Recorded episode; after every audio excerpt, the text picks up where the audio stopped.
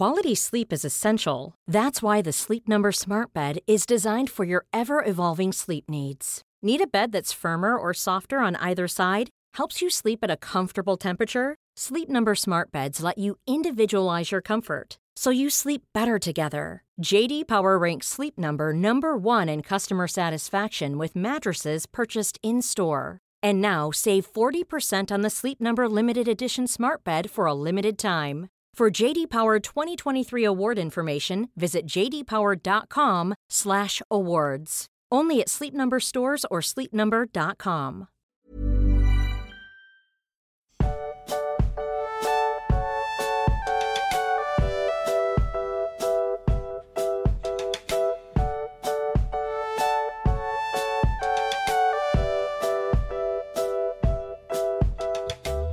Du Max, wusstest du eigentlich, dass wir heute zehnfolgiges Jubiläum feiern? Tun wir das? Wir sind doch erst im Kapitel 9. Aber wir haben ja auch den Prolog gemacht, du hast völlig recht. Genau, wir sind heute in der zehnten Folge. Zehn, zehn Folgen schon. Zehn Folgen, wovon denn, Ramon? Vom Tollkühn Podcast, unserem Podcast zum Thema Mittelerde und zum Thema Herr der Ringe. Denn eben den lesen wir aktuell. Genau, und heute sind wir ähm, beim neunten Kapitel angekommen. Aber bevor es damit losgeht, haben wir noch ein, ein paar Dinge, die wir loswerden möchten. Auf jeden Fall, ja. Wir müssen so, wir, wir gehen jetzt in unserer Hobbit-Höhle, gehen wir jetzt in den Community-Raum, ja. Da ist ein großes Feuer und ganz viele so große Ohrensessel und so.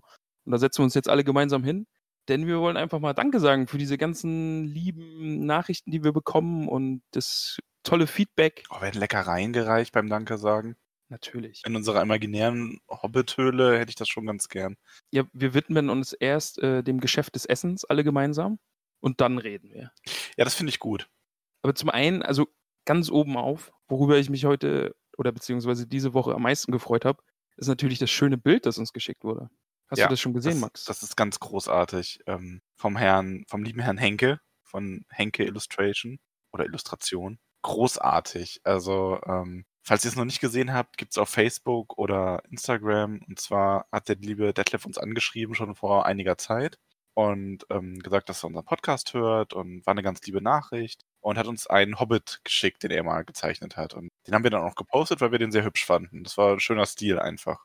Genau, und dann hat er gefragt, ob er nicht vielleicht ein, zwei Bildchen von uns kriegen könnte, weil ich ja so ganz geschickt mit eingebaut habe bei unserem Post, dass wir ja auch wirklich hübsche Hobbits abgeben würden.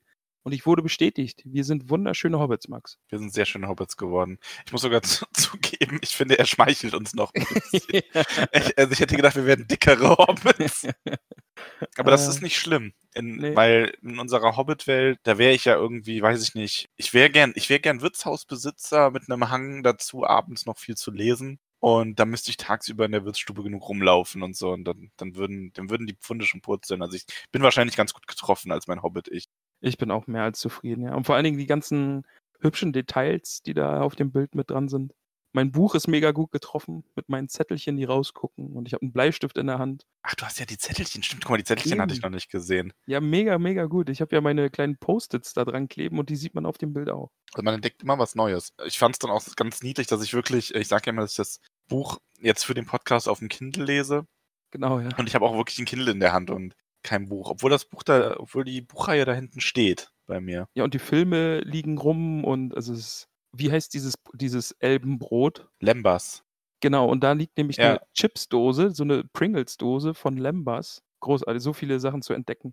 Also schaut euch das unbedingt an. Ihr findet es auch bei uns auf dem äh, Instagram-Account, Tolkien Podcast. Überall. ich habe es überall verbreitet. Ja, genau. Und folgt unbedingt Illu Henke. Das ist nämlich der liebe Detlef. Lasst dem ein Follow da und gebt ihm ganz viele Herzchen für, diesen, für dieses wunderbare Bild. Also, ich war wirklich gerührt, als ich das am Morgen Ja. aufgemacht habe. Das war sehr schön. Ähm, auch wollen, davon glaub- ab gab es diese Woche viel, viel, ähm, was wir mit euch besprechen konnten. Ähm, über Direktnachrichten und auch über Postings. Ich habe gelernt, dass die Mehrheit von euch, die zumindest auf Instagram abgestimmt haben, äh, Grabunholde besser findet als Grabwichte. Das war jetzt nicht so überraschend, oder? Ja, aber ich fühle mich gern bestätigt. Also vor allem, wenn es um die alte gegen die neue Übersetzung geht. Ja, sehr gut. Und ähm, ich, das war, glaube ich, nicht diese Woche, sondern schon davor.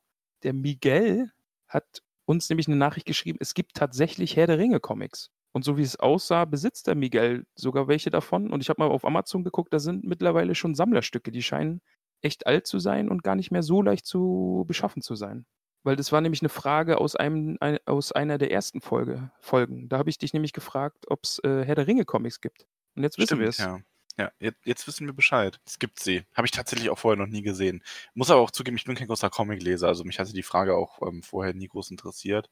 Ja. Obwohl ich eigentlich das meiste, was es von Herr der Ringe gibt, doch irgendwie mal konsumiere. Ich erinnere dich daran, wir haben ja auch das Herr der Ringe Brettspiel hier. Oder ein Herr der Ringe Brettspiel. Ja. Das habe ich diese Woche auch irgendwo mal bei Twitter oder Facebook gesehen, dass Leute das gespielt haben. Ich weiß noch, dass wir das mal vor einem Jahr oder vor anderthalb in unserer Runde mit wir das mit dir spielen wollten und das ist aber irgendwie nicht ernst genug genommen worden. So, ich hoffe, wenn wir mit dem Buch durch sind, wird sich das ändern.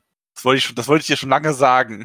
oh, das, das, das hat tief in dir gebrodelt, oder? Ja, schon ein bisschen. Oh, das, das war ein Herr der Ringe-Spiel und dann kamen die ganze Zeit nur irgendwelche äh, Witze. Das war nicht schön. Oh, das tut mir jetzt wirklich leid. Wenn du mit dem Buch durch bist, äh, dann kannst du das nachvollziehen, warum. Ich bin, äh, oder ich würde total gern auch mal das Herr der Ringe Risiko spielen, weil das sah nämlich auch mega gut aus. Da gibt es nämlich so alternative, alternative Spielweisen zum normalen Risiko.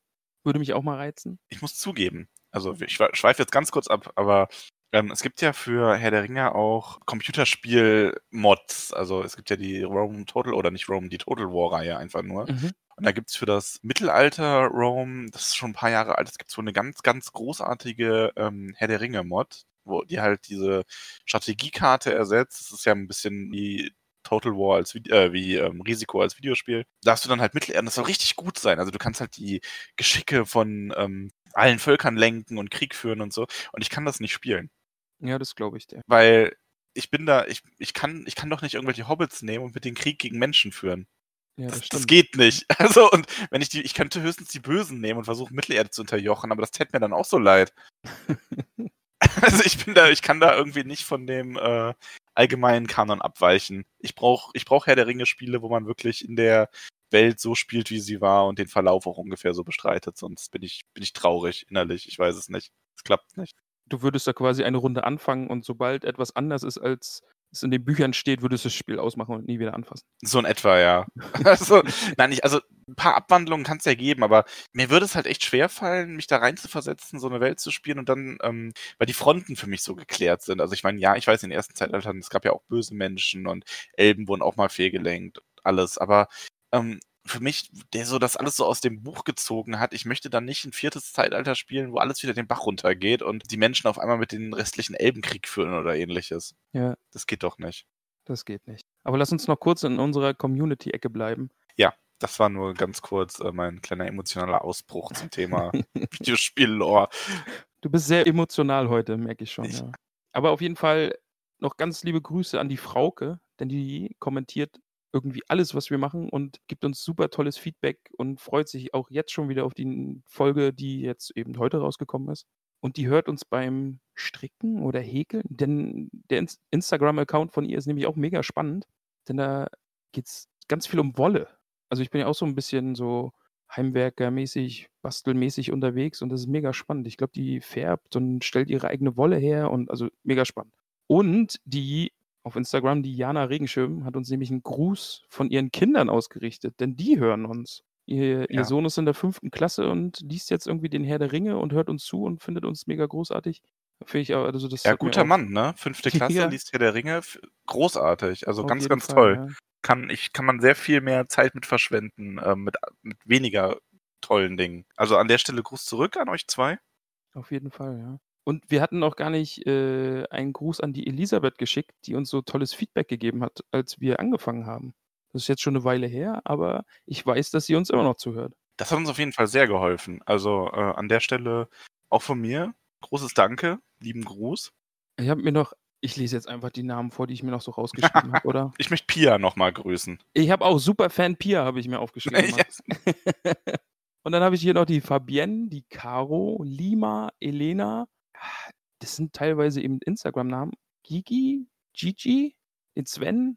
Ja, und bei Sven hoffe ich, er kann uns noch hören, weil der hat mir nämlich gesagt, dass das Outro ein bisschen laut war. Ich hoffe, er ist nicht taub geworden. Ja, das, da, da habe ich es mir ja leicht gemacht. Ich lese die Nachrichten zum Technisches geht und überlasse das dir. ja. Also, wenn jemand äh, wissen will, unser technisches Genie hier, der das alles managt, ist tatsächlich Ramon. Wenn ihr Fragen dazu habt, könnt ihr das auch direkt an ihn richten. Oder Anmerkungen oder Tipps. Ja, seid nett zu mir. Es ist alles Learning by Doing. Ich habe noch die Shirin, die Magda und Manu auf meinem Zettel stehen. Also seid alle herzlich gegrüßt und wir freuen uns wirklich über jede Nachricht, die wir kriegen. Das ist so gutes Feedback und macht uns jedes Mal wieder Spaß, das zu lesen und motiviert uns auch weiterzumachen, oder Max? Auf jeden Fall. Ich habe auch noch einen. Ähm, und zwar der liebe oder die liebe äh, Niffer Approved. Kommentiert Okay. auch ganz viel. Stimmt, sagt mir auch was, ja. Ja, kommentiert viel ähm, und ja, schreibt gerne. Das ist total toll. Fühlt euch alle gegrüßt und ihr habt, wie gesagt, einen, einen Ohrensessel, einen gemütlichen Ohrensessel an unserem Feuer in der Community-Höhle, in einem Community-Zimmer unserer Hobbit-Höhle.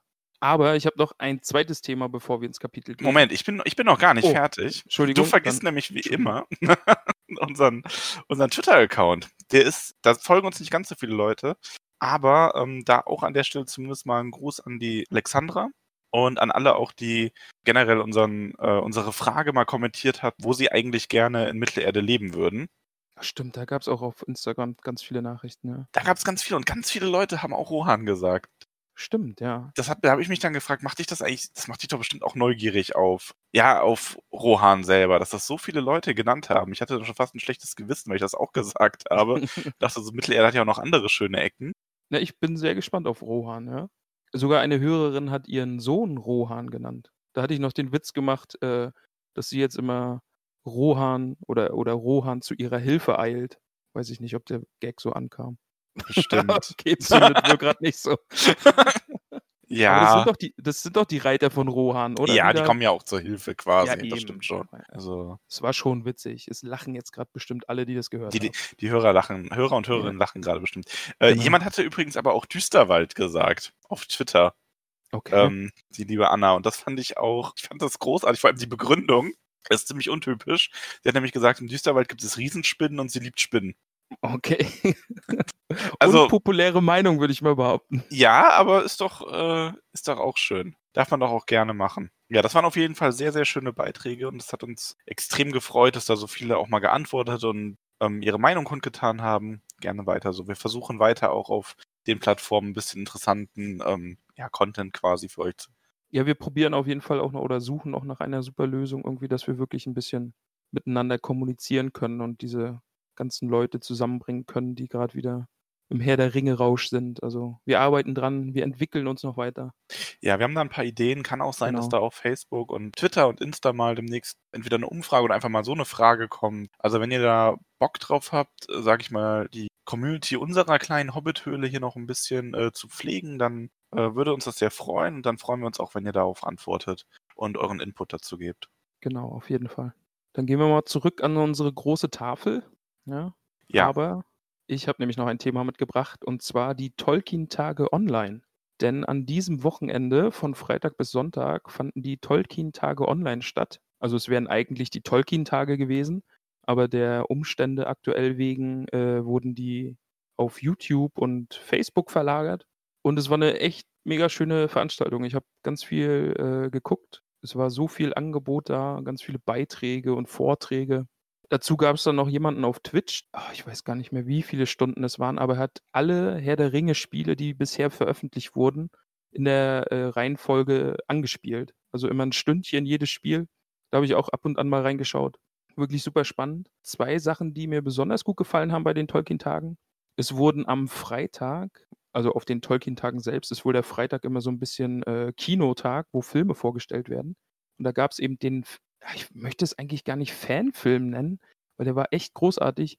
Der heißt Hunt for Gollum. Findet man bestimmt, findet Ah, man ja. bestimmt auch auf Ja. YouTube. Und der war echt richtig großartig gemacht. ja, der ist fantastisch. Also ich verbinde ja so Fan, Fanfilme immer so mit schlecht aufgeklebten Bärten und äh, schlechten Ton und so, aber der war richtig, richtig gut. Also das hat wirklich Spaß gemacht. Ja, das sind nur die Fanfilme, die wir machen. Die machen das schon besser. also das war auf jeden Fall richtig, richtig gut. Und dann gab es da eben auch die Kochshow mit dem Ork und eine Kochshow mit dem Hobbit.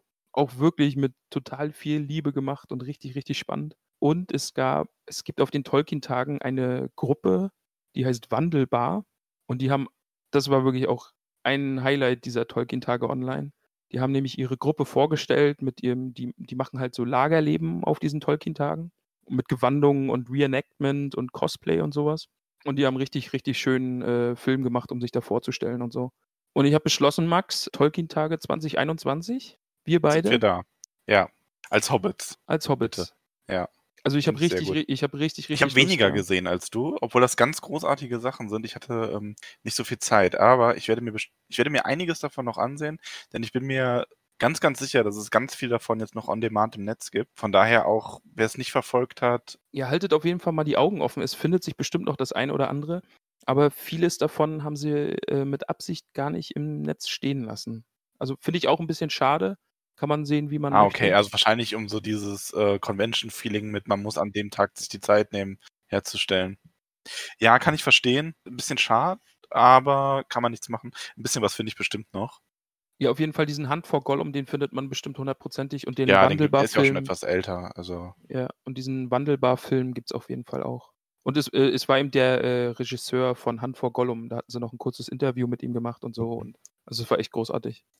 Schön, freut, mich freut sehr, dass sich das so begeistert gerade. Das ist schön. Also da siehst du auch mal, was der Mythos, Tolkien, Herr der Ringe und so, ähm, was das doch für Wellen immer noch schlägt. Auf jeden Fall, ja. Also wie riesig diese Fanbase ist und wie, mit wie viel Herzblut die da einfach äh, mitgehen und drin sind. So. Also es ist richtig, richtig spannend. Ich entdecke da eine ganz neue Welt für mich. Ja. Und ich finde es schön, dass äh, ich dir diese Welt zumindest ein wenig zeigen kann. So ein bisschen so die, wie würde Gandalf sagen, ich habe dir lediglich einen kleinen Schubs gegeben. Genau, ja. Das war's dann schon von mir und meiner News-Ecke oder wie auch immer man das nennen will.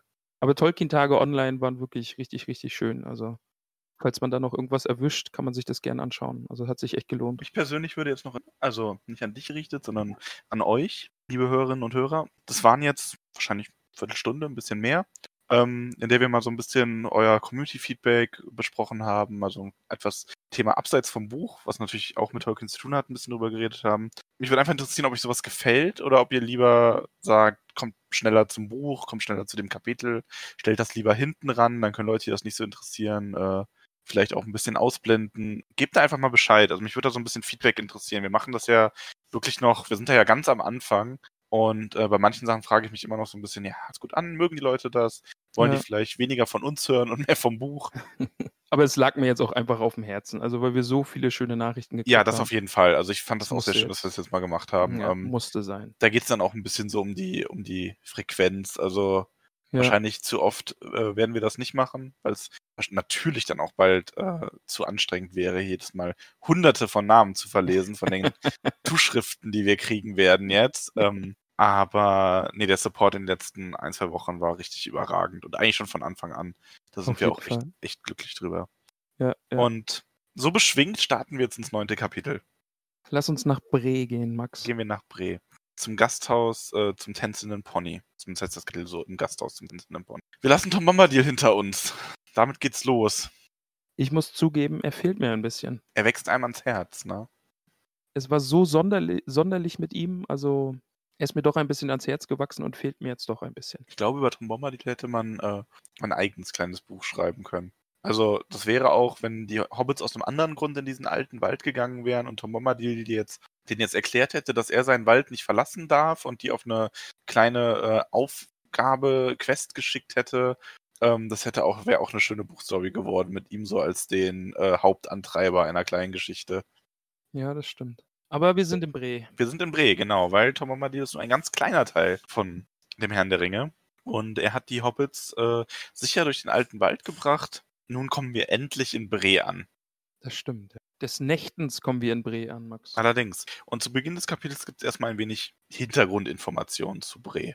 Da habe ich mir beim Lesen so gedacht, ach, ich finde das schön, wieder was von Bre zu lesen. Ich habe mir gleichzeitig gedacht, reißt Ramon sich jetzt die Haare aus, dass das so weitergeht mit dem so, jetzt kommen wir in das nächste Dorf. Erstmal vier Seiten darüber, was ist das eigentlich für ein Ort?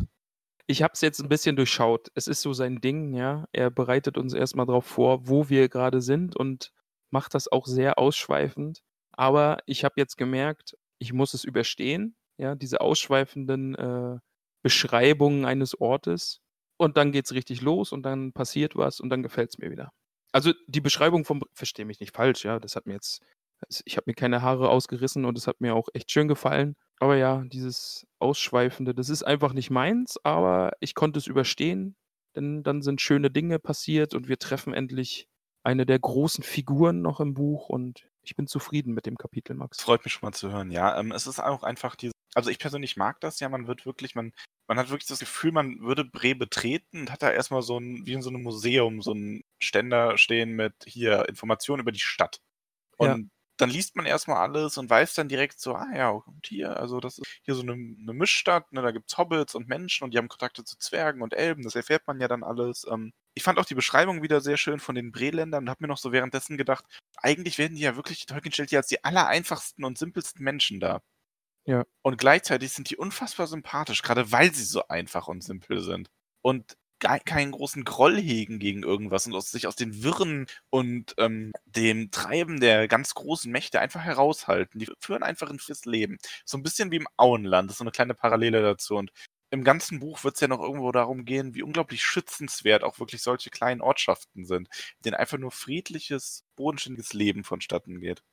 Aber Bre, äh, ist auch 'n bisschen Mittelpunkt, oder? Also, das hat sich so gelesen, als ob da halt eben viele Reisende vorbeikommen, die jetzt reisen oder Handel treiben und das 'n Ort für Gerüchte ist. So kam das für mich so 'n Ja, das schon. rüber. Also, Bre muss man sagen, ist im Umkreis um Bre herum nicht viel. Also, es gibt natürlich noch Achet, die, äh das andere, das kleine Dorf und Stadel, das ist das Dorf, wo die, ähm also, Stadel ist 'ne Hobbit-Siedlung und Achet ist noch 'ne kleine Menschensiedlung in der Nähe. Mhm. Ähm, davon ab gibt's aber im Umkreis auch nicht viel. Also, da herrscht jetzt kein sehr reger Handel, einfach weil das so 'n bisschen abgeebbt ist. Die nördlichen Königreiche wurden ja auch zerschlagen. Da gibt es ja fast nur noch die Waldläufer und von Norden kommen dann ab und zu mal noch Zwerge, aber grundsätzlich ist es schon so, dass, ähm, da mal früher mehr los war und auch vielleicht mal wieder mehr los sein wird in der Zukunft. Aber ja, es ist trotzdem 'n Mittelpunkt innerhalb dieser also, allein schon von der geografischen Lage, dadurch, dass es halt genau zwischen Bruchtal, dem Auenland und im Norden eben den alten Menschenkönigreichen liegt, hast du einfach dieses Zentrum irgendwo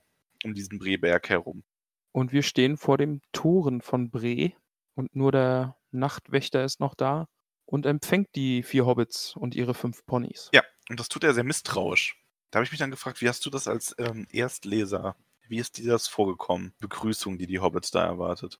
Ach, das das war für mich eigentlich ja, das ist halt so 'n Nachtwächter und da kommen im Dunkeln 4 Gestalten an und wollen Einlass. Also, das war für mich jetzt nichts Das Ungewöhnliches. ist an sich auch nicht. Allerdings, man muss schon sagen, so 'n kleinen so 'n bisschen aus dieser Auenland-Realität werden sie da ja schon noch mal rausgerissen, nachdem sie das im alten Wald auch schon erlebt haben. Sind sie zwar wieder in ihrer Zivilisation, aber, ähm, man merkt direkt, es ist 'n bisschen weniger also, ich meine, im Auenland zum Beispiel, da hätt's ja überhaupt keine Tore irgendwo gegeben. Okay, das stimmt natürlich, ja. Ja. Aber ja, im Grunde lässt der Torwächter sie ja durch. Also, vor allem, ähm, der Merry stellt sich ja dann auch vor und der Name Brandybock ist ja auch, äh, durchaus bekannt. Also, auch ü übers Auenland hinaus, weil der Brandywein selber ist ja gar nicht mehr Teil des, äh, Auenlands, sondern Bockland.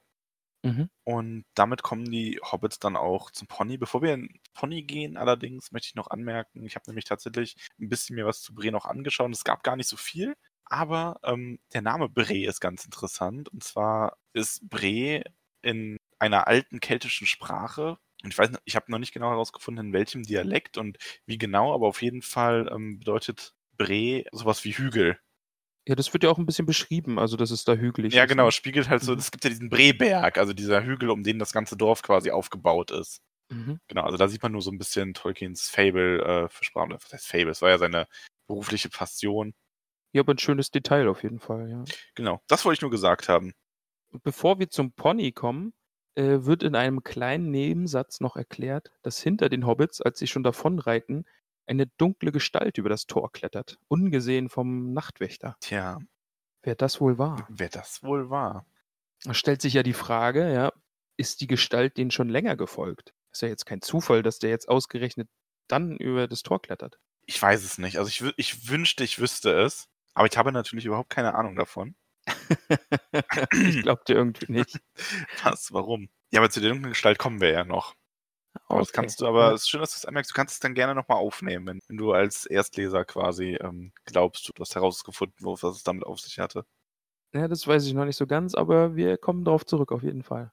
Ich fand übrigens auch sehr schön, wie misstrauisch Sam dem Ganzen gegenüber ist. Also diese hohen Häuser, Ja. mehrstöckige Gebäude, das hat ihm ja gar nicht gefallen. Sam ist in dem Moment so ein bisschen der Urhobbit mit diesem heimischen und auch so ein bisschen das Auenland und Breland sind dann direkt wieder wie zwei Dörfer Ja. irgendwo, die benachbart sind, aber sich super misstrauisch direkt gegenüberstehen wieder und das verkörpert Sam unglaublich gut.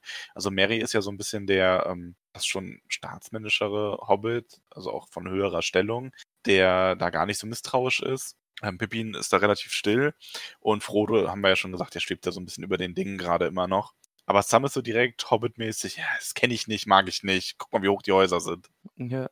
Und er schlägt ja auch vor, ob sie nicht vielleicht äh, bei anderen Hobbits unterkommen können, weil die wären ja gastfreundlich und dann würde man eben unter Hobbits schlafen und müsste nicht in eines dieser riesigen Häuser von den Menschen gehen. Also auch so ein schönes Detail, dass, dass jetzt nicht alle sagen, oh, ein Gasthaus, ein Gasthaus, sondern Sam eben auch so ein bisschen misstrauisch ist und äh, Ja. da so, ja. Aber seine Zweifel werden ja recht schnell zerstreut, allein durch den Aufbau des Gasthauses, was ich übrigens äh, sehr schön beschrieben ist, ähm, wie ein Berg eingearbeitet wurde und da dann das Ja. ähm, obere Stock gleichzeitig auch irgendwie wieder ein Erdgeschoss wird und das ist, stelle ich, ich habe es mir beim Lesen wirklich äh, sehr gut vorstellen können und ich liebe das Pony einfach. Ich würde da unglaublich gerne mal äh, ein Bierchen trinken und dem Geschäft des Essens nachgehen. Ja, mir gefällt äh, der Besitzer des Ponys eigentlich noch viel besser als der Ort an sich. Der Gerstenmann Butterblüm. Der, also da war die Beschreibung wirklich großartig, auch wie der so übereifrig über diese Hobbits herfällt und auf sie einredet, ohne Punkt und Komma. Und, Mhm. und das habe ich, da habe ich mir auch mein Herzchen dran gemacht. Das war, glaube ich, schon mit meine Lieblingsstelle. Ich glaube, meine eigentliche Lieb Lieblingsstelle kommt dann später. Weil das muss man, es, es geht, glaube ich, an der Szene nichts dran vorbei. Aber der erste Auftritt vom äh, Gerstenmann Butterblüm war auch wirklich großartig, weil er eben so, ich konnte ihn mir super vorstellen, die Figur ist mega gut gezeichnet und redet, plaudert eben auf diese Ich ein. muss hier auch wieder ein Fass aufmachen. Okay. Der heißt wirklich Butterblüm bei dir, ne? Ja. Okay, beim, ähm, in der Karo-Übersetzung heißt der Butterblume. Und ich möchte da unbedingt dann auch mal eine Umfrage auf Instagram zu machen, weil ich finde, das wird, glaube ich, viel knapper. Weil Butterblume ist eigentlich nicht schlecht. Finde ich sogar noch besser als Butterblume. Gerstenmann Butterblüm ist ein richtig schöner Name. Ich habe jetzt auch nochmal nach, nachgeguckt. Du kriegst mich jetzt nicht dazu, dass ich sage, dass das besser ist. Sag es. Nein. ich habe jetzt nochmal nachgeguckt. er heißt Butterblüm bei mir, ja. Ja. Nee, aber ähm, das ist eine, finde ich auch sehr treffend. Das ist auch sehr schön, Butterblume. Ja. Also nur wenn ihr, damit ihr als ähm, Hörer euch nicht wundert, wenn wir, wenn ich Butterblume und er Butterblume sagt. ja, ich fand Butterblume aber auch ganz toll. Ähm, also der ist super dargestellt. Man ist da sofort drin, wie der sich bewegt, dieses atemlose, etwas vergessliche, ähm, geschwätzige mit Hinz und Kunz, seinen beiden Handlangern. Bei mir heißen die Nob und Bob. Oh Gott, oh Gott. Das ist ein großes Fass heute. Das ist ein großes Übersetzerfass heute. Wie heißt denn? Nob und Bob. N-O-B und B-O-B. Okay, ich glaube, die sind ähm, näher am Original dran, tatsächlich. Ähm, weil ich glaube, im Original heißt der eine auf jeden Fall Bob. Ah, da, da sagt uns bestimmt die Frauke Bescheid, denn die liest nämlich auf Englisch, das weiß ich. Da macht ihr uns bestimmt einen Kommentar drunter und sagt uns, wie die im Englischen heißen. Das, das ist nicht schlecht. Das werden wir auf jeden Fall noch aufklären. Ähm, ich, glaub, ich glaube aber, die heißen tatsächlich im Englischen einfach Nob und Bob. Ich glaube, das hat er dann als Eigenname stehen lassen. Finde ich auch schöne Name. Äh, schöne Name. Schöne Namen. Ja, wir sind im Pony. Jetzt ist, aber die, jetzt ist aber die Frage, heißt Nob und Bob irgendwas? Also Bob ist Bob. Bob meinst, ist Bob, ja. meinst du, da ist so ein Wortwitz drin versteckt? Nob und Bob. Bob, Nob. Hm. Finden wir bestimmt noch heraus. Ja, werden wir, werden wir für euch recherchieren. Spätestens zur Folge. Da sind Hinz und Kunz. Also bei mir heißen sie Hinz und Kunz ja auch noch da. Ja. Ähm, da werden wir da mehr Informationen zu haben. Genau, und eigentlich ist das Haus pickepacke voll, kein Platz mehr, denn es sind ein Haufen Reisende unterwegs. Zwerge, eine, eine Gesellschaft von Zwergen ist äh, eingekehrt und es sind auch Menschen da und Hobbits. Aber Gerstenmann sagt, äh, für die Hobbits sei noch Platz, denn es gibt spezielle Zimmer, die nur für Hobbits gebaut wurden. Und da sind Ja. eben noch welche frei. Was ja auch sehr nett ist. Ne? Also man könnte sagen, das ist auf der einen Seite ein bisschen diskriminierend, aber eigentlich ist es ja wirklich nur dem Umstand geschuldet, Hobbits schlafen halt gern anders. Also die haben Ja. gern diese runden Fenster und nicht erhöht, also nicht im ersten Stock oder so. Und ja, die, die kleine Gruppe wird dann auch erstmal in ein Nebenzimmer gebracht, in eine kleine Gaststube, wo sie sich ähm, niederlassen können, um dem Geschäft des Essens mal wieder nachzugehen. Ah, davor fand ich noch eine Stelle äh, super lustig. Als er wieder ging, waren sie ganz außer Atem. Sein Redeschwall schien unaufhaltsam, egal wie viel er zu tun haben mochte. Also, dass man außer Atem ist, weil das Ja. Gegenüber so viel redet. Also, das fand finde ich auch super super Formulierung. Ja, das ist das ist Butterblube. Ja. Oder Butterblüten. Und dann eben und dann eben auch, dass Sams Bedenken direkt fortgewischt werden, sobald das Essen und das gute Bier auf dem Tisch steht. Fand ich auch wirklich lustig. wird auch mal wieder beschrieben, was es genau alles zu essen gibt. Da merkt man wieder, ähm, ja, ist wieder so eine Stelle, wo man Hunger kriegt, also ich zumindest, obwohl es wieder so ganz einfache Sachen sind, aber eigentlich, ich stelle mir das, allein, dass, die, dass er ihnen da eine Brombeertorte hinstellt, schon nett von ihm. das ist schon, also Hobbits wissen zu essen oder auch Breländer offensichtlich. Und da direkt nochmal eine schöne Formulierung, denn die Hobbits setzen sich dann eben zum Essen und es wurde ohne unnötiges Gerede sich der Bauch vollgeschlagen. Das finde ich auch, das ist schon wieder so gut geschrieben. Also es wird das Nötigste gesagt, denn jetzt wird erstmal gegessen und Bier getrunken. Ja, aber das, so können halt auch nur, ähm, so können halt auch nur Hobbits essen. Auf jeden Fall, ja. Deswegen, wir werden wirklich gute Hobbits. Ich bleibe dabei. Ich bin auch fest davon überzeugt. Mein innerer Hobbit hat sich sehr gefreut, dass er das lesen hat. Und er war ein wenig neidisch. aber nach dem Essen gehen die Hobbits noch in die große Wirtsstube. Zu den anderen Gästen, ja, und Ja. werden offenen Herzens empfangen und äh, gesellen sich zu den Zwergen und zu den Menschen und zu den Hobbits. Genau, also das ist wirklich, ähm, die sind da sehr offen, die Hobbits äh, fügen sich da auch sehr gut ein, die Bre-Hobbits waren da auch sehr ähm, freundlich. Frodo merkt dann an der Stelle auch bald, dass er sich irgendwie mal dazu äußern muss, was die hier eigentlich machen. Ist, das fand übrigens, das fand ich war eine Stelle, die ich super fand, ähm, wo Frodo sagt, oder wo, halt beschrieben wird, ähm, dass Frodo angibt, er interessiere sich für Geschichte und Geografie. Ja. Und dann steht nur, was viel Kopfschütteln hervorrief, zumal keines dieser Wörter im Bre-Dialekt oft gebraucht wurde. Das ist dann halt so dieses Einfache wieder, nur so, ja, ich komme hier hin wegen der Geschichte der Geo Geografie und alle so, was? Warum? Ja. Da war auch eine schöne Stelle, es sind ja auch Unterbergs da. Mhm. Und dann steht, und weil sie sich eine bloße Namensgleichheit ohne Verwandtschaft nicht vorstellen konnten, schlossen sie Frodo als endlich wiedergefundenen Vetter ins Herz. Ja, das ist ganz toll. Das ist so, Unterwehr, muss einer von uns sein. Ja. Endlich sehen wir uns wieder. Aber, aber ich kenne euch, ja, wundervoll. Ja. Ähm, ja, oder auch wie er sagt, er möchte halt ein Buch dazu schreiben und dann ist erstmal auch verblüfftes Schweigen über, also wie der will ein Buch schreiben, ne? Ja, aber die Breländer sind halt so. Und dann reden sie ja alle auf ihn ein und erzählen ihm Geschichten. Ja. So viele Geschichten, dass er eigentlich gar nicht mehr weiterreisen müsste, sondern sein Buch direkt schreiben könnte, weil, weil er schon so viele Informationen von diesen ganzen Hobbits, Menschen und Zwergen an den Kopf geknallt bekommt. Es ist halt einfach, ich kann es mir so wirklich, ich kann es mir hervorragend vorstellen, wie Frodo einfach da in dieser Gesellschaft sitzt und sich diese die Sachen aus den Fingern zieht und dann mit so vielen Antworten überhäuft wird, dass ihn das regelrecht sprachlos zurücklässt. Ja. Aber er ist eben auch immer, immer, immer in dieser brenzlichen Situation, sich erklären zu müssen. Ne? Also er ist ja, Ja. in geheimer Mission unterwegs und muss dann aber auf der anderen Seite, darf er jetzt nicht sagen, oh, ich darf nicht drüber reden oder anderweitig irgendwelche Ungereimtheiten in seiner Erzählung aufkommen lassen. Und ja, das wurde Ja, wirklich schon er hält sich beschrieben. dann auch schon sehr zurück. Also Sam und Pippin sind ja auch bald die, die als interessanter angesehen werden, weil die einfach mehr plaudern.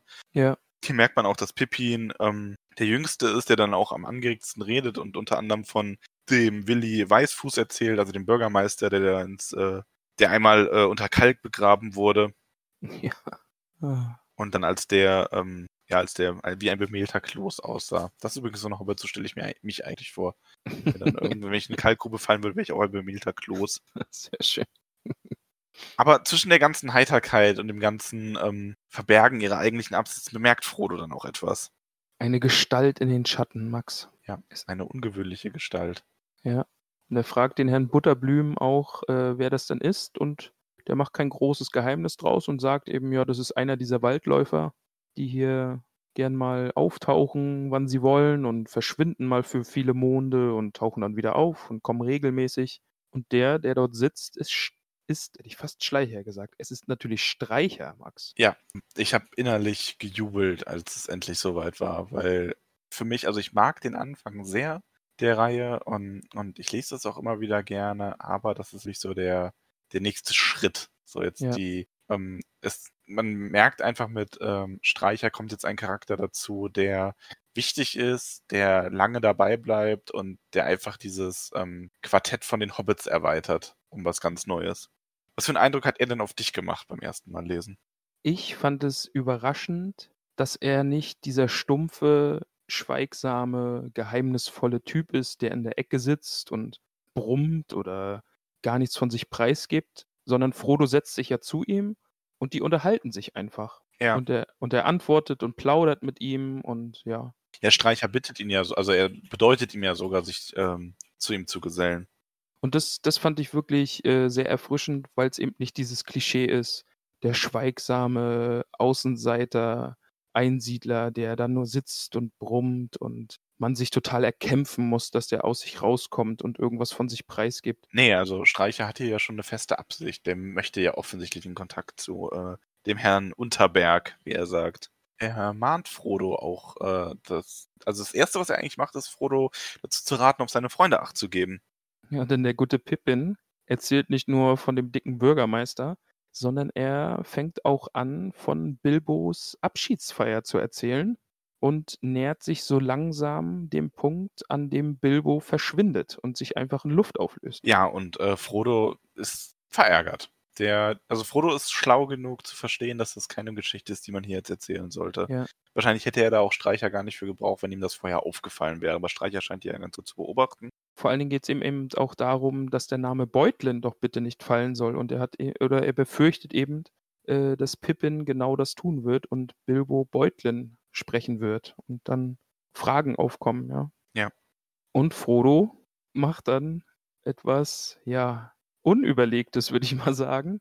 Denn er springt auf und äh, reißt alle Aufmerksamkeit auf sich, indem er in bester Hobbit-Manier zu einer großen Rede ansetzt und lobt, wie schön es doch hier ist und wie, äh, wie nett sie aufgenommen wurden und bedankt sich für die Gastfreundschaft. Und Das ist übrigens meine Lieblingsstelle. Also Okay. Frodos, also erstmal ich, möchte ich noch davor einwerfen, er hat ja, man kriegt hier einen kleinen Einblick darin, dass er ähm, wieder diesen unerklärlichen Wunsch hat, den Ring aufzustreifen, mit dem er ja so ein Stimmt, bisschen ja. spielt in seiner Tasche, während er da auf den Tisch steigt, um seine Worte äh, an die anderen zu richten. Und ähm, was er dann aber macht, ist meine Lieblingsstelle. Und ich fand es unglaublich schwer, in dem Kapitel eine Lieblingsstelle zu suchen. Ähm, weil, also mir hat das Kapitel gefallen, aber es ist so dahin geflossen, so sehr stetig. Ich hatte wirklich wenig, also ich hatte überlegt, Aragons allerersten, ähm, du meinst Streicher. ja, Streicher, großer Spoiler, tut mir leid, ähm, Streichers allerersten Auftritt ähm, oder die erste Beschreibung von ihm zu nehmen. Aber es ist alles sehr gleichmäßig irgendwie gewesen. Ich habe mich dann äh, für die Stelle jetzt entschieden, wo Frodo da hochspringt und dann sagt, ähm, wir sind alle sehr dankbar für die freundliche Aufnahme und ich wage zu hoffen, dass mein kurzer Besuch die alten Bande der Freundschaft zwischen Bre und dem Auenland wieder neu knüpfen wird. Und Ja. dann halt zögert und überhaupt nicht mehr weiß, was er sagen soll. Und ich fand die Stelle gut. Mich erinnert es immer sehr an ähm, Pen-and-Paper-Runden, wo irgendein redegewandter Charakter äh, die Situation rumreißen will und anfängt und danach im Satz nicht mehr weiter weiß. ja. Also ein bisschen Hilfe suchen zum Meister schaut. Und in dem Fall äh, hat Meister Tolkien dann Frodo ja auch gerettet, weil die ähm, Gäste das an sich erstmal gut finden. Alle anderen schauen ihn aber erstmal so einfach nur an und so, ja, kommt jetzt noch was? Und dann, dann wird halt nach einem Lied verlangt. Er soll ein Lied singen, genau. Ja. Und ähm, Frodo singt dann auch ein Lied. Ein, ein Lied, das Bilbo ähm, gern gehabt hat und den Text, den er selbst, also ein Lied, dessen Text er verfasst hat. Und davor noch eine Kleinigkeit. Tolkien durchbricht da die vierte Wand. Er schreibt nämlich, hier ist der vollständige Text, nur wenige Verse daraus sind heute noch allgemein bekannt. Oder hatte ich zumindest, es, es kommt, geht so in die Richtung, dass es irgendwie die vierte Wand ist. Denn da wendet er sich wirklich direkt an den Leser. Ja, das stimmt. Also das hat er ja ab und zu kommt das auch, kam das bisher ja schon mal, dass gesagt wurde, ja, und heute gibt es davon nicht mehr viel oder ähnliches. Ja. Das ist ja nochmal so wie dieser Hinweis darauf, dass das ja im Grunde eine Chronik vergangener Zeiten, denn der geschrieben ist. Genau, ja. Also da kommt das auf jeden Fall nochmal durch, dass er eben dieser Autor ist, der eigentlich alles Wissen nur zusammenträgt und es in diesem Buch zusammenfasst. Ja. So eine, so eine Anmerkung des Autors, so ein bisschen. Ja, und dann, ja, das, das Lied überlasse ich dir jetzt mal. also ähm, nicht es komplett vorzulesen, das würde den Ja. Rahmen sprengen, weil es ist ein sehr langes Lied. Also bei mir im Kindle sind es gut drei Seiten. Bei mir sind es zwei, ja, zweieinhalb. Aber es ist ein wirklich schönes Lied, denn es geht eigentlich darum, äh, wie gemeinsam gefeiert wird, oder? Hatte ich jetzt so den, den Eindruck. Ja. Und es kommen irgendwie alle dazu und ein, ein Kater spielt auf der Fiedel und eine Kuh springt über den Mond. Es wird eben beschrieben, dass, dass die Feier sehr lang dauert, ja. bis der Mond so über den Himmel gezogen ist und wieder verschwindet und dann bricht der neue Tag an und dann ist die Feier erst vorbei. Also hat, hat mir wirklich sehr, sehr gut gefallen. Also das hat jetzt Man wieder kann voll sich gepasst. gut vorstellen. Das ist so ein Lied, das wird, könnte auf so Volksfesten oder im Karneval oder so werden. Ja, das stimmt, auf jeden Das Fall. hat sehr ja. gut gepasst, ja. Und die Menge ist ja auch begeistert. Also es gab langanhaltenden und lauten Beifall und die Leute verlangen ja auch nach dem alten Gerstenmann und Hinz soll seiner Katze das Fiedeln beibringen. Also Genau, ja. ähm, das kommt sehr gut an und wird dann, ähm, äh, wird dann auch nochmal gesungen und die Leute fangen dann auch an mitzusingen, weil die Melodie ist wohl schon bekannt. Dann passiert aber das große Missgeschick. Ja, denn gerade als die Kuh über den Mond springt im Lied, wird Frodo ein bisschen übereifrig und springt selbst in die Luft und rutscht dann ähm, auf einem Tablett mit Krügen aus und stürzt scheppernd zu Boden. Er wollte, wollte halt eine gute Show hinlegen, aber hat sich ein bisschen überschätzt. Genau. So weit wäre das ja nicht schlimm gewesen, aber am Boden ist dann kein. Genau, alle sind verwundert, denn der Hobbit ist einfach verschwunden. Es liegen die Krüge auf dem Boden, es liegt das, das Tablett auf dem Boden, aber kein Frodo. Denn der Richtig. gute Frodo hat während seines Sturzes sich aus Versehen, so denkt er, so ist der erste Gedanke von Frodo, aus Versehen den Finger auf den, äh, den Ring auf dem Finger gesteckt. Denn er hat beim Singen, denkt er, er hat ein bisschen in seiner Tasche mit dem Ring herumgespielt und dann war es eine ungeschickte Bewegung und der Finger ist, ach, der Ring ist auf seinen Finger gerutscht, nicht der Finger auf den Ring. Richtig. Ähm, genau. Ähm, Aber er hat gleichzeitig auch die, den kurzen Gedanken, dass der Ring ihm einen Streich spielt. Dass es wieder so ist, dass der eine ja, Ring. so ein gewisser Eigenwille beim Ringen haben wir ja schon festgestellt. Das ist irgendwie da, ne? Also, und äh, die Formulierung wurde ja auch schon mal benutzt. Äh, der Ring will gefunden werden, wurde gefunden oder hat sich finden lassen. Ähm, und das passt hier ja auch dazu, dass er in der Nähe dieser schwarzen Reiter und der ganzen Situation und den Breländern ähm, Aufmerksamkeit auf sich ziehen will. Bei Frodo scheint er sich nicht mehr wohlzufühlen. Frodo hatte ja auch das Gefühl, dass jemand hier ist, der Interesse an seinem Ring hat. Also so wird es irgendwie formuliert, dass, Mhm. dass er eben dieses Gefühl hat, dass da Leute sind, die etwas wissen und diesen Ring wollen und der Ring vielleicht zu ihnen will. Denn als er verschwunden ist, sieht er eben auch zwei Gestalten, die merkwürdig dreinschauen und sich auf dem Weg nach draußen machen und verschwinden. Und sie, Ja, nachdem sie erst so ganz wissend und äh, halb spöttisch, halb wissend äh, zu den anderen geschaut hatten. Also, genau dieser wissende Blick ist es, glaube ich, der geschrieben wird, der Frodo auch stutzig werden lässt. Eben, ja, da ist was im Busch, Max. ja, es entsteht natürlich direkt großes Unbehagen im Gasthaus. Also, die sind ja so bodenständig, dass sowas passiert da einfach nicht. Sam und Pippin werden sofort gemieden von allen anderen. Die ziehen sich direkt zurück. Also, so, so ein Zaubertrick scheint denen hier überhaupt nicht zu gefallen. Und Frodo weiß sich nicht anders zu helfen, als ähm, wieder zu Streicher zu gehen und sich dort erst den Ring vom Finger zu ziehen. Das fand ich auch wirklich schön beschrieben, dass die Menschen, Hobbits und Zwerge wirklich so gar nichts damit anfangen können. Selbst wenn es jetzt ein äh, schöner Trick war, die eigentlich gar keine Lust darauf haben und dann so nach und nach total empört das Gasthaus verlassen. Fand Ja. ich auch wirklich super. Das ist wirklich so, so, "Hm, Zauberei oder Zaubertricks? Nee, dann, dann gehe ich. Nö, das, das so, wollen wir nicht. Reaktion, ne? Ja. Habe ich keine Lust drauf. Streicher lässt dann auch so ein bisschen jede, ähm, also nicht jede Maske, aber zumindest äh, so die Maske der vermeintlichen Unwissenheit fallen, als Frodo wieder auftaucht und spricht ihn halt direkt an. So hier, das war schlimmer als alles, was eure Freunde hätten tun können und jetzt seid ihr mit eurem Fuß ins Fettnäpfchen geraten oder sollte ich sagen mit eurem Finger. Er lässt auf jeden Fall durchblicken, dass er mehr weiß, als er zum Anfang äh, hat durchblicken lassen. Ja? Also er nennt ihn dann ja auch Freu äh, Frodo oder Beutlin und macht eben diese Anmerkung, dass er über den Ring auch Bescheid weiß. Genau. Und sagt dann halt, dass er später mit ihm reden möchte. Weil er etwas zu sagen hat, das Frodo von Nutzen.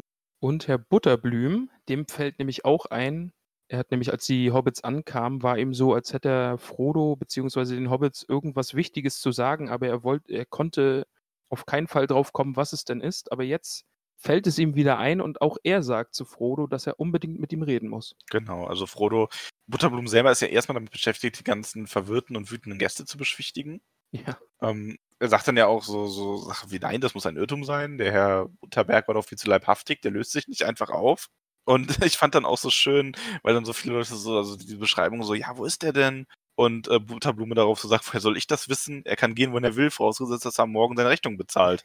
ja, auch sehr gut, ja. Also das ist wirklich ein sehr liebenswerter Charakter. Frodo versucht es ja auch noch aufzuklären und zeigt sich dann noch und sagt, ja, ich bin einfach nur unter den Tischen lang gekrabbelt und habe mich hier hinten in der Ecke versteckt, Ja. aber so wirklich glauben tut ihm dann niemand. Dass die Leute dann gehen, das nimmt Butterblume relativ entspannt, gelassen hin.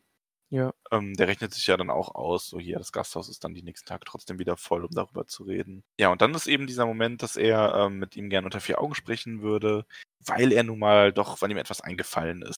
Und diesmal werden wir wirklich mit einem fiesen Cliffhanger hängen gelassen. Das ist das erste Mal so richtig, oder? Also so stark. Ich muss auch sagen, ich habe bei dem Kapitel gedacht, das und das nächste Kapitel, das hätte man auch zu einem machen können. Ja. Ähm, wenn man halt die Beschreibung von Bremen ein bisschen knapper gefasst hätte und das Ganze drumherum. Also ich glaube, viele Autoren hätten da ähm, ein Kapitel draus gemacht und das sehr viel kürzer gestaltet.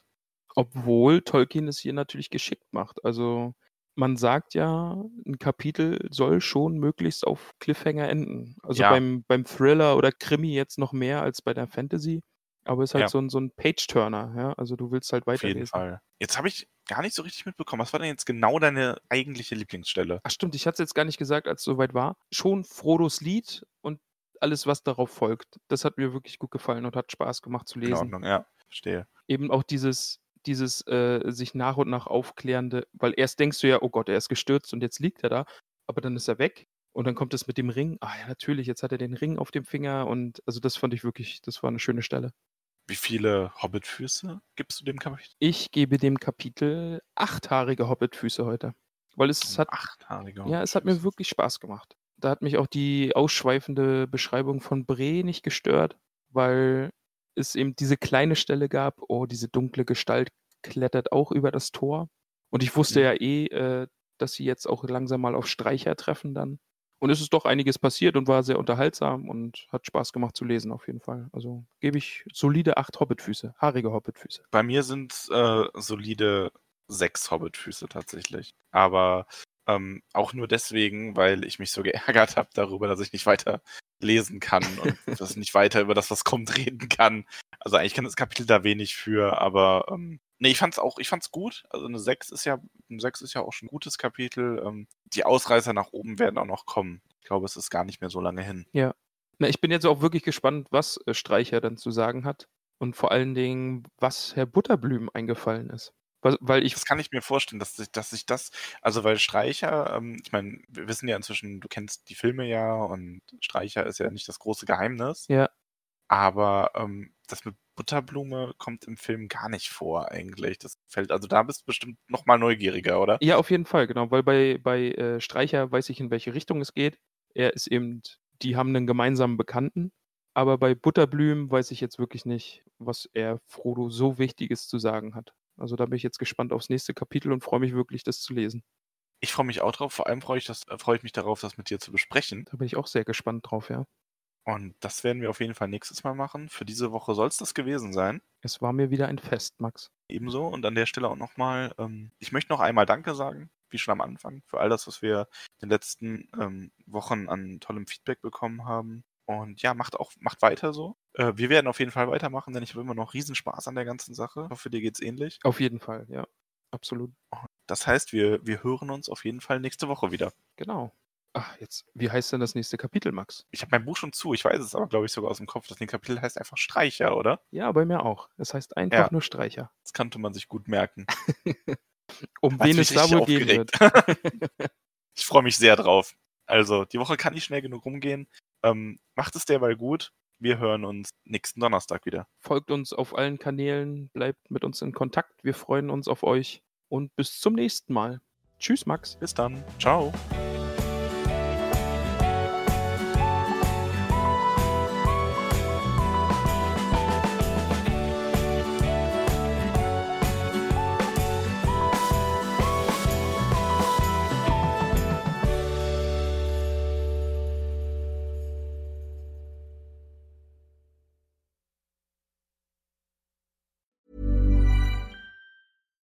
Hi, I'm Daniel, founder of Pretty Litter. Cats and cat owners deserve better than any old fashioned litter. That's why I teamed up with scientists and veterinarians to create Pretty Litter. Its innovative crystal formula has superior odor control and weighs up to 80% less than clay litter. Pretty Litter even monitors health by changing colors to help detect early signs of potential illness. It's the world's smartest kitty litter. Go to prettylitter.com and use code ACAST for 20% off your first order and a free cat toy. Terms and conditions apply. See site for details.